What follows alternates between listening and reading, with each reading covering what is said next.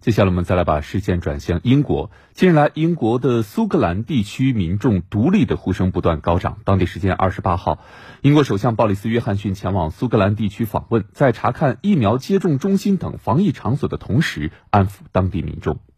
鲍里斯·约翰逊当天查看了当地的疫苗接种中心和新冠病毒测试中心，但独立公投问题是当地媒体和民众更为关心的话题。在接受采访时，他拒绝苏格兰举行二次公投的设想，并称现在的优先任务是抗击疫情，而不是讨论宪法问题。他表示，无休止的讨论公投问题不是大多数人关心的事情。他呼吁苏格兰民众不要进行无意义的宪法争论。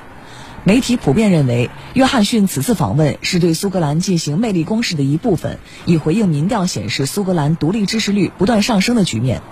不过，苏格兰首席大臣斯特金质疑鲍里斯·约翰逊在疫情如此严重，并且仍在实施严格防疫封锁措施的情况下，还要进行访问是否有必要？据当地媒体报道，在最新的民调中，有百分之四十九的苏格兰民众支持独立，百分之四十四的民众支持留在英国。此前，苏格兰民族党表示，如果赢得五月份当地议会多数席位，不论英国政府是否同意，都将举行独立公投。